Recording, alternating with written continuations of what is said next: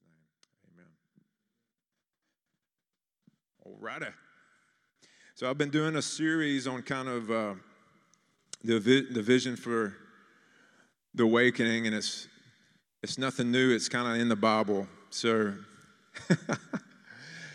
um, you know, David David Hogan. If you don't know who he is, he's a missionary in Mexico. He says, you know, the body of Christ, we have enough vision to, to sink a warship, but nobody wants to get on the beach. And so, part of what we want to do is mainly vision is helping us get us activated into experiencing the Word of God. We, we don't want to just become listeners, we want to become doers. And, and it's not doing out of um, obligation or performance or anything, anything like that. It's because we're compelled by love, like Corinthians says. We want to be compelled by love. When we see somebody in public, we want to feel the Lord's heart for them. When you feel the Lord's heart for them, you're like, I gotta tell them something. That's why we want to do it. And we don't want to do it as like, man, I'm a Christian, I'm supposed to do this. But we want to be compelled by love. And so um, that's ultimately where we want to get our hearts at. So we talked about worship. And, you know, one of the things for worship is us carving out, you know, you make a plan to go to the gym, you make a plan to come to church, but sometimes we don't make a plan to worship the Lord, to set aside a time. And this is just part of life where you, you if you don't make a plan, not a whole lot of good happens on accident. You know what I'm saying? You got to be intentional and you got to have a plan. So, one of the things I encourage you guys is outside of like even having like a devotional time, maybe setting an alarm two other times during the day where you pause for two, two to five minutes and you just thank the Lord. You just give Him thanks. And it just helps you connect with the Lord, but also refocus your thoughts. And you may be in the middle of um, working with a client in the middle of a job, but you can just try to, you know, whisper thank you to the Lord. It doesn't have to be complicated. There's many times well, I'm just saying thank you to the Lord, and I, it's, I'm not going into any great detail. It's, it's nothing like that. Uh, but also, part of just to share, part of my dream is I dream of a, of a day or days. Uh, there's two dreams that come into my mind when we, when we worship corporately. Because your individual worship that you bring in here affects the corporate worship. I don't want to, I'm trying not to re preach the first message. Anyways, here we go.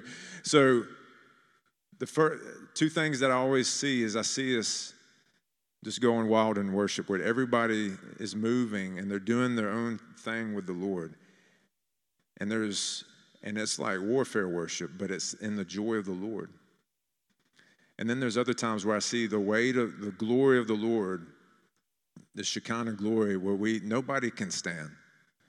Those are two dreams in my heart. It's like, Lord, I, I want to see that so bad. I want to You've done it before, do it again and, and increase it.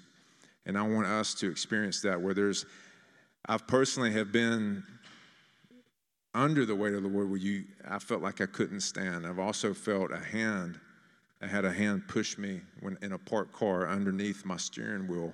I'm not really supposed to fit in that spot, but somehow the Lord squeezed me where the where the brake and accelerator pedal is.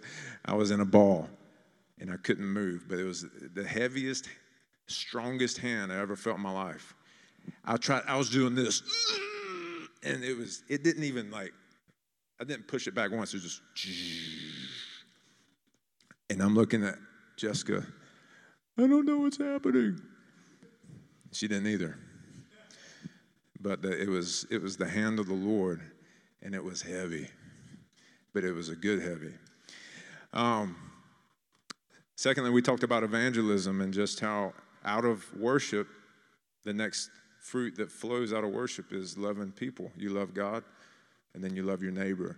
And so, even last Sunday, we did a evangelism outreach where we hit different parts of the city with banners saying free encouragement, and I had just lots of amazing testimonies that we shared after we came back of just the Lord encountering people and divine setups.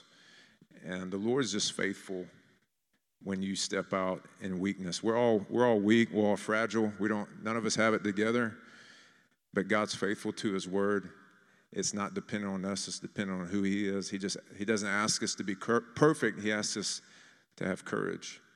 And so um, we want to walk in that. So this morning I want to talk to you about discipleship and kind of what that looks like. And what is the essence of discipleship? The essence of discipleship is real simple. Y'all heard this probably maybe in a sermon before, but it's follow me. Jesus said, Follow me. Matthew 4 19, follow me and I'll make you fishers of men. Now, what happened to Peter and Andrew is they they left absolutely everything. They left their dad. It says their father was with them. They left their livelihood. I mean, it was just like, imagine just walking out of here and walking like to a different state and leaving your home and your family and all that behind you. You're just like, Jesus is in Alabama. I'm walking to Alabama. And you, you just go and you leave. You don't even go home to get anything. This is kind of what, what Peter and, and Andrew did the, when he called them off the, from fishing. But when we're, we're called to follow Jesus, we leave everything behind. We, there's no attachment. So we can have stuff, but stuff can't have us. Jesus has no problem with you having nice things, but the nice things can't have you. That's when he does have a problem with it. And so we can't have any attachments to this world. And I also want you to notice that Jesus didn't say, Peter and Andrew, Keep fishing. I'm going to get in the boat with you. I'm going to coach you. Now he said, You follow me, and this is where I'm going.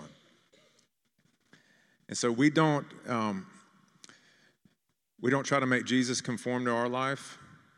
We conform to Jesus' life. That's the essence of discipleship. It never is, you can try, I've tried to make Jesus conform to my life. It just doesn't work. He doesn't get in the boat with you. He's like, You can follow me. This is where I'm going. That's how you can be with me. And I remember one time I was in a restaurant and there was a guy with a cast, and I looked over there and I felt like the Lord said, There's an opportunity to abide in me. And it was, and what the to, and what I knew what the Lord was wanting me to do is pray for this guy. But what essentially he was saying, he's like, hey, I'm, I'm over, I'm doing stuff. and like, this is, if you want to be with me, then this is what I'm doing. This, so it's like I was, I needed to follow Jesus over to that guy with, with the cast on. You know what I'm saying? That's what it meant to follow Jesus in that moment because that's what he was wanting to do. That's how I was abiding in him, is just by simply obeying him. He's like, hey, I'm going over here. I'm like, okay, I'm going with you. And, um, and so then, how many of you, when you've ministered to somebody, you've walked away feeling more blessed than the person that you ministered to? It's because Jesus is there. It, you're just, both of you are enjoying Jesus. And so he's just right there, and you're just like, man, and you know, Jesus is using you, you're, you're ministering to this guy, but you're just so blessed because his presence is there. And it energizes you. You actually walk away full, even though you poured out. And that's why it's, it's so good to obey the Lord. So, key point number one is if you want to be discipled, follow someone as they follow Christ.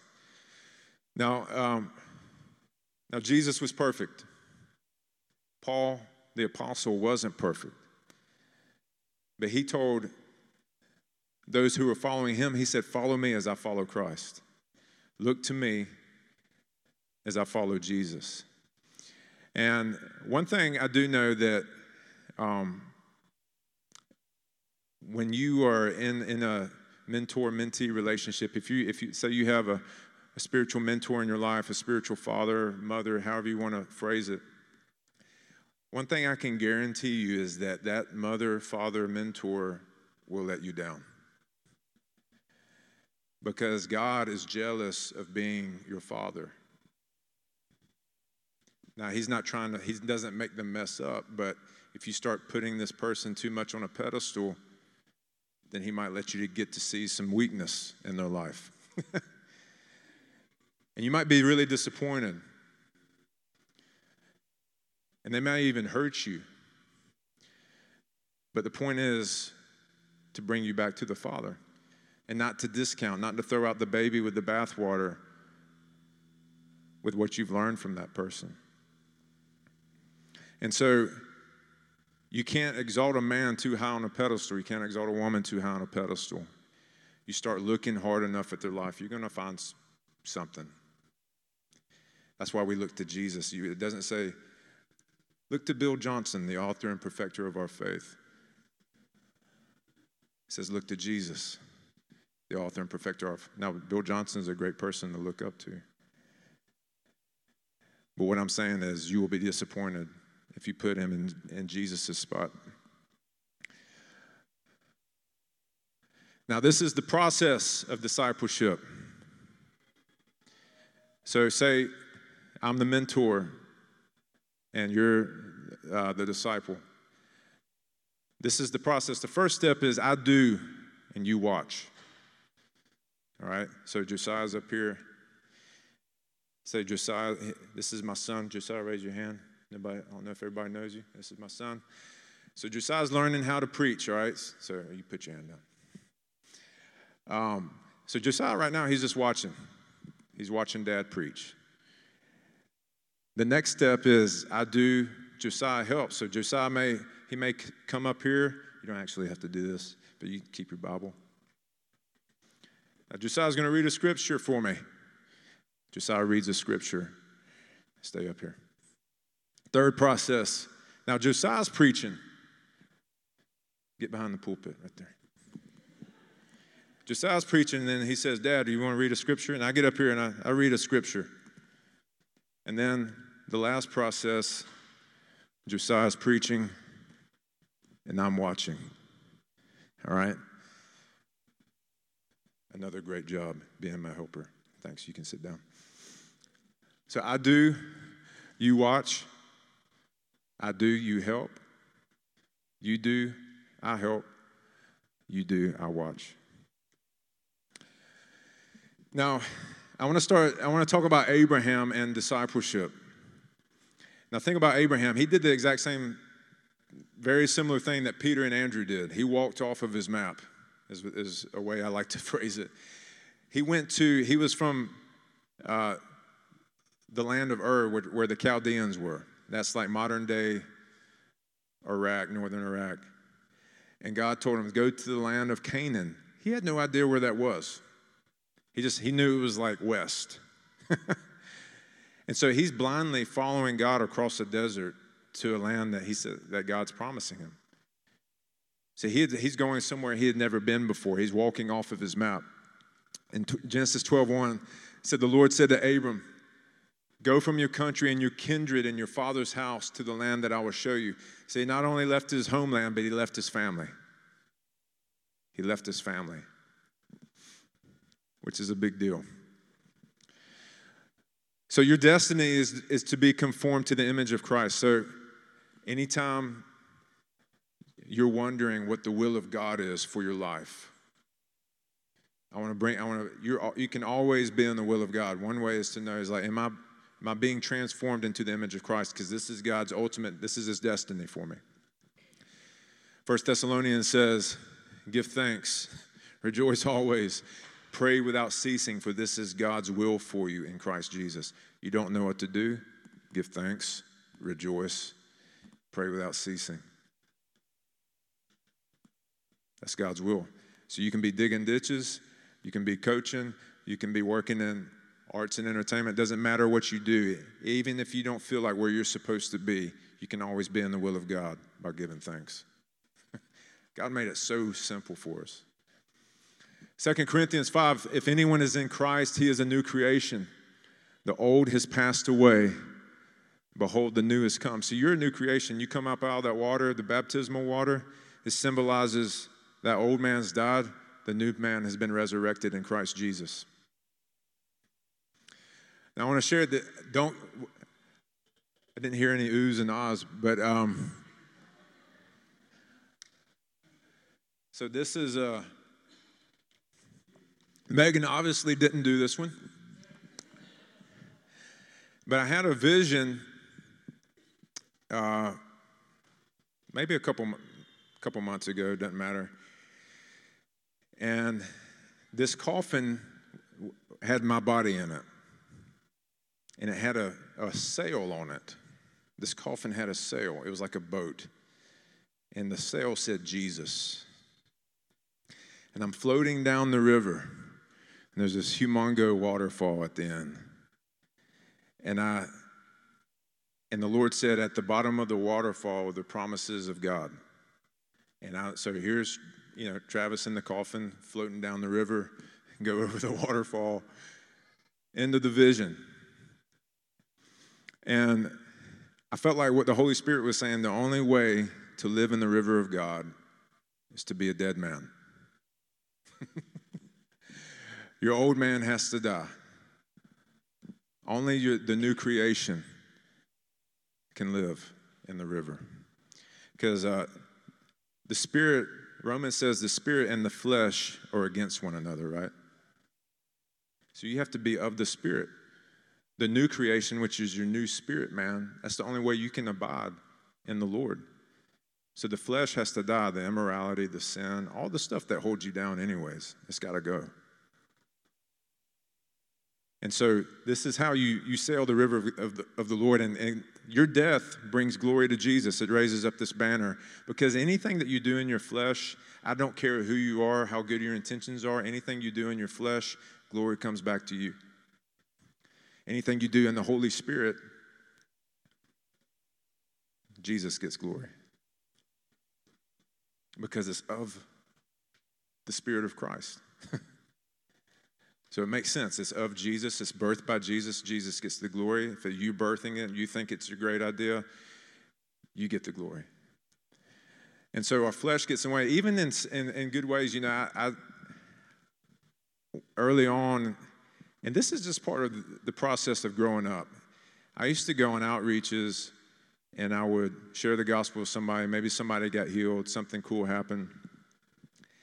And I had to let everybody know which is not necessarily a, a bad thing, but for, I'm telling you where my heart was. I had to let everybody know because I wanted everybody to know look how courageous Travis is.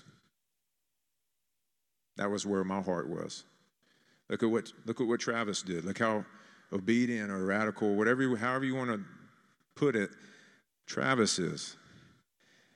And I just, over the course of time, you know, God's just laying that thing to death where sometimes I'll share the gospel with somebody. Jessica was always the first person that heard it. And sometimes I'll share the gospel with somebody and the Lord does something and I forget, I'll actually forget about it by the time I get home. Now, that may be because I got three kids and all the other stuff's going on and I'm trying to make spaghetti or whatnot. So it's, uh, but I'll, I, I was telling Jessica this other day, I was like, I used to, like, had to, I was like, who can I tell next? And we want to we share the testimony on purpose because it builds our faith and it prophesies for God to do it again. But then there's where the Lord examines our heart is like, is this is this about you? Or is this about me? And the Lord, it was about me for for, for a, a season. And so Travis had to die. And this is what we'll go back to Abraham and read this. Let's see where this Romans 4. Says, As it is written, I've made you the father of many nations. In the presence of the God in whom he believed, who gives life to the dead and calls into existence the things that do not exist. In hope, talking about Abraham, believed against hope that he should become the father of many nations. As he had been told, so shall your offspring be. He did not weaken in faith when he considered his own body, which was as good as dead since he was about 100 years old, or when he considered the barrenness of Sarah's womb. No unbelief made him waver concerning the promise of God, but he grew strong in his faith as he gave glory to God, fully convinced that God was able to do what he had promised. So here's Abraham. Abraham's a picture of our life because your fleshly body is as good as dead. You can't obtain the promises in your own strength. Am I right? And so you attain it by believing God. So when God tells you to do something, it's not because you have the necessarily the ability, it's because God's saying, I'm going to go with you. I'll be there. And, and so it's not about uh, how gifted we are or, or anointed and all that kind of things. It's, I'm telling you, the people more than likely that walk in gifting and maybe they are anointing at least. There's gifting apart from anointing, but the, the people that walk in the anointing, they're obedient. They trust God to do what they can't do.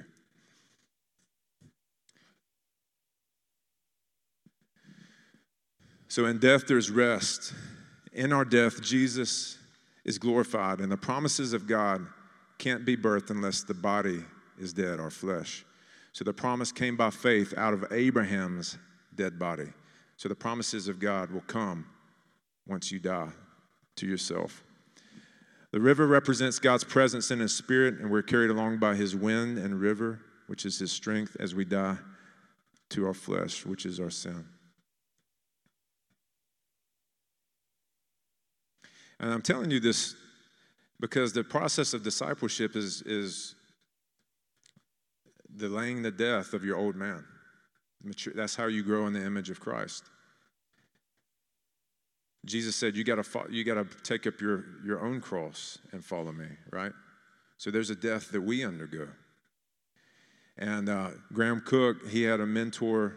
His name was Arthur Burt, who was an older English man who was a prophet and Graham used to write him letters, and Graham Cooke's a, a prophet, in case you don't know who he is. And Graham would write him letters like, This is happening in my life. This is happening. Nothing's going right. Da da da da da da da da da. And Arthur Burt wrote him a, a letter back and says, Dear Graham, die quietly. Love Arthur. Graham was like, What? I, he was like, he was offended. It's like, what? He said he wrote Arthur another letter. Arthur, you don't understand what's going on. These are my circumstances. These guys, these guys, this is happening, da da da da da. Gets a letter back from Arthur Burt. Dear Graham, DQ, die quietly. Love Arthur. and so this that's the process of, of, of growing up in the Lord. Is dying to that old man. What did Paul say in 1 Corinthians 13 about love? he goes through all the characteristics of love, and then at the end he says, "When I was a child, I did childish things. Was I, but when I became a man, I put childish things away." And so, a lot of this this childish things is the, is the way we act in sin. What do what do little kids do when somebody takes their toy away? And then they throw a bullet, you know, back at that kid. How many adults do that every day, all day? childish things. A kid can't wait. You know, parents trying to make food and they're sitting in their chair crying, I'm hungry. And they're like, the parents just like, if you could wait one minute. You know, the kid doesn't understand, oh, I'm hungry. Parent finally gets it and they're on their plate and the kid does this. You know, and so how many of us do that? I'm hungry, I'm hungry. And God hands it to you. And yeah, you do that. You, you do it when you're hungry. I do too sometimes. And so you, we're like, I'm hungry, I'm hungry, God. And God's like, here. And you're like, that's not what I wanted. Bam. it's the process of growing up. And God's just saying, just wait a little bit. You get your food.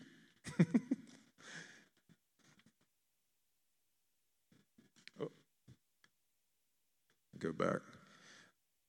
I need to go to a remote handling class.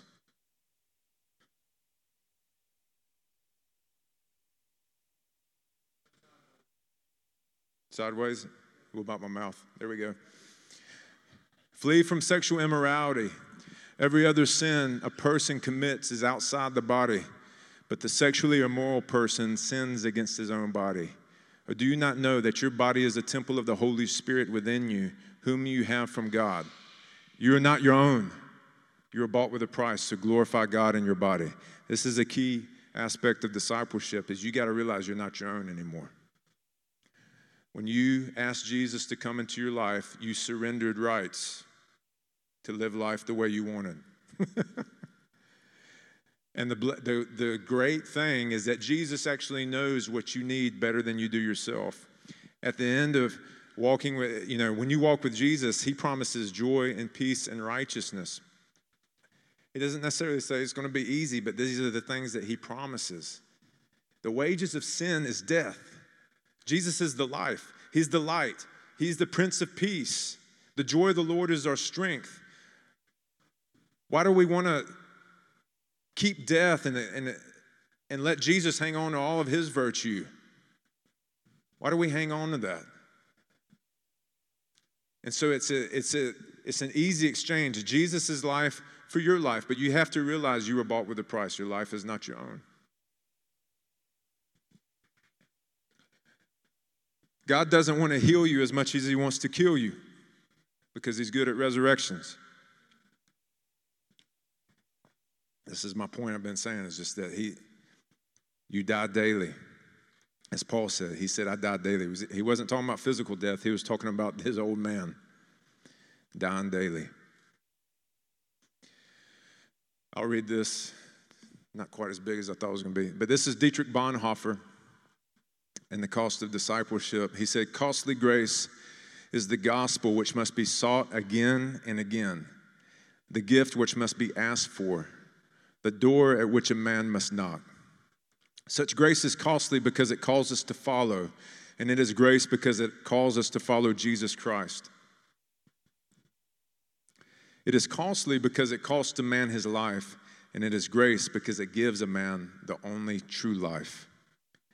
It is costly because it condemns sin, and grace because it justifies the sinner. Above all, it is costly because it costs God the life of his son. You were bought at a price. And what has cost God much cannot be cheap for us. Above all, it is grace because God did not reckon his son too dear a price to pay for our life, but delivered him up for us. Costly grace is the incarnation of God. So the devil also wants you to die. He wants to kill you, but for different reasons. You know, God, the Father has an agenda to bring heaven on earth, right? The devil has an agenda. He's trying to bring hell on earth. In James, it says, it says, this is, you want to know what demonic wisdom is? Jealousy, strife, divisions among you, slander, envy, that's hell on earth. That's, that's the ingredients for creating hell on earth. And so the devil wants you to die in sin and keep you in his pit. The Father wants you to die to sin and rescue you out of the pit. So you were born in sin as an enemy of God. And Romans says, For while we were enemies, we were reconciled to God by the death of, this, of his Son. Much more now that we are reconciled, shall we be saved by his life. Just think about this God saved you while you were his enemy. You were opposed to God. We all were. and he saved us in that state while we were enemies of God. That's a merciful God. That's a good God. Thank you, Jesus. God wants you out of the pit. Psalm 30. Oh Lord, you've brought me up, my soul from Sheol, and you have restored me to life from among, from among those who go down to the pit. Psalm 40, verse 2. He drew me up from the pit of destruction and out of the miry bog and set my feet upon a rock, making my steps secure. Francis Frangipane says a Christian is not just a person going to heaven. Shouldn't a Christian also be a person coming from heaven with the goods, power, and virtue of heaven? This is what discipleship looks like. I'm bringing the goods of heaven with me because I'm coming from heaven. Jesus was a word from heaven. Guess what you get to be now? You get to be a word from heaven. Jesus was the word incarnate. You can actually become a word from God incarnate for somebody else. How many of you, God's used you where you said maybe one thing that you didn't even know you said that, that changed a person's life. How many of you are aware of this? I'm sure yeah, it's Steve Fish, uh, pastor at Convergence Church, where we were at for a long time. He wrote like a simple note to this guy. He says, Hey man, this is great. This guy sent him an email about what God was putting on his heart, and he's like, Hey man, this was great. Um, maybe you should write a book one day. this dude, his name's Will Ford. How many of y'all do y'all know who Will Ford is? Uh, lives in Dallas, Texas, teaches at Christ for the Nations, a pioneer in racial reconciliation in the body of Christ. He's a black man. His ancestors were slaves, and he. Uh, but Will has written n- numerous books, and he said that, that word from Steve, that simple word, was just kind of like, "Hey, maybe you should write a book one day," but that was a word from the Lord for for Will. So, just some key key points as we close up. God wants you to die. he wants your old man dead on the cross. Following Jesus is costly. It's an exchange of lives, your life for his life. And then if you want to be discipled, directly or indirectly, get up under that person's mission and serve them, and you in turn will be served. I, you know, Graham Cooke, I've met Graham twice. Didn't have a real, I just got, got to shake hands, be in the same room with him. He came to Convergence, but his, all his teachings and his tapes were, were discipling me. So he was, indi- he's indirectly discipled me. But I wanted to put my, and so we've sowed in, uh, financially into his, his ministry. Um, you know, Bill Johnson, somebody I met once, shook his hands, didn't have a conversation with him. He's discipled me. Uh, Andrew Murray, long dead before I was ever born. Andrew Murray Murray's discipled me. You get what I'm saying, right? And so, Jack Frost, He's passed away. Man discipled me, met him twice, shook his hand, no conversation.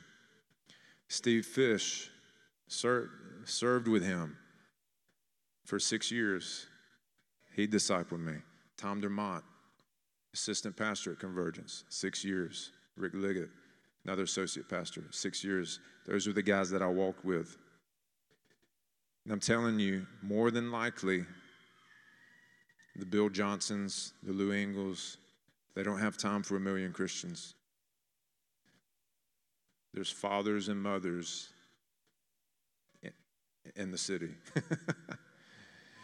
and so you can be discipled by them indirectly, but if you're wanting somebody to walk with, God will bring them. But it's, it's going to be the people that may not have their name in lights.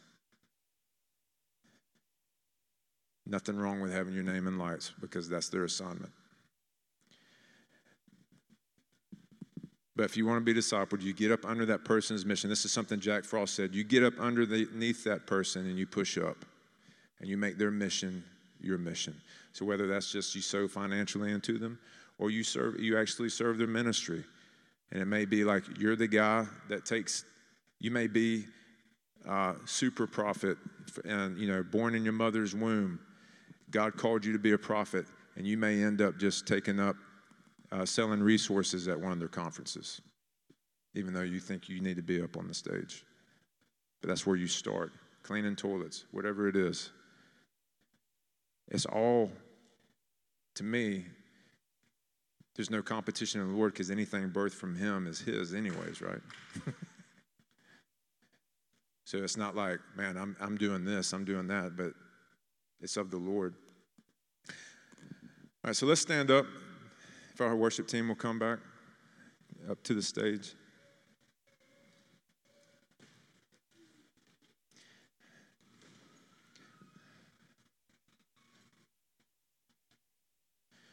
You know, the scripture, I'm thinking about the scripture, says, anything born of the flesh is flesh, and anything born of the spirit is spirit, in John chapter 3.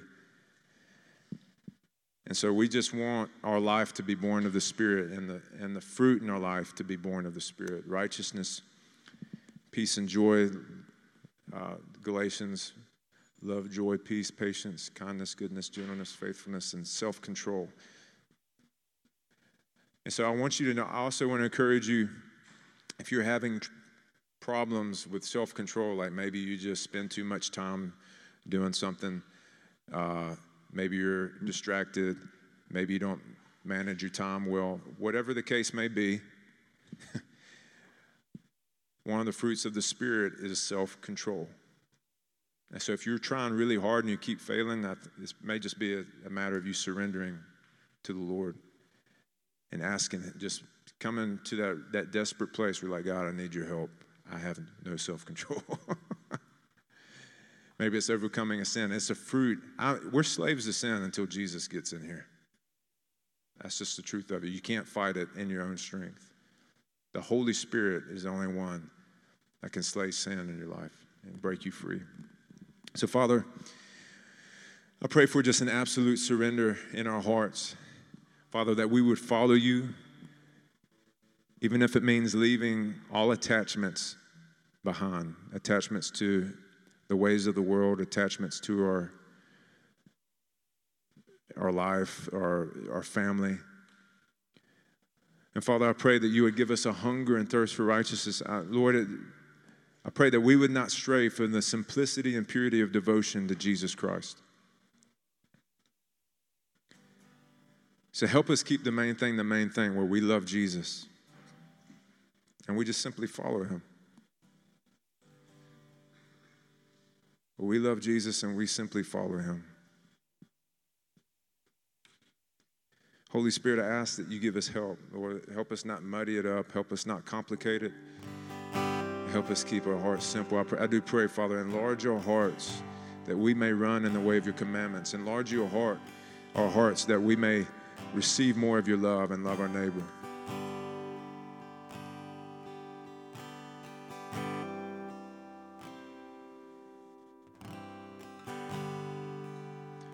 Father, let us not be uh, seduced by cheap grace, but let us know that we've been bought with a price and our life is not our own. And Lord, let us find that that's the sweet pot, that's the sweet spot, that's the, that's the, the place of your presence, that's the place of your joy and your peace, God. We just need a greater revelation of who you are in our lives. Open up our eyes, Father. We love you. We're going to worship with one more song. If our ministry team will come over here to the side, if you need prayer for healing or for anything else you'd like for somebody to pray with you about, our ministry team would love, love to pray with you. Let's worship in one more song.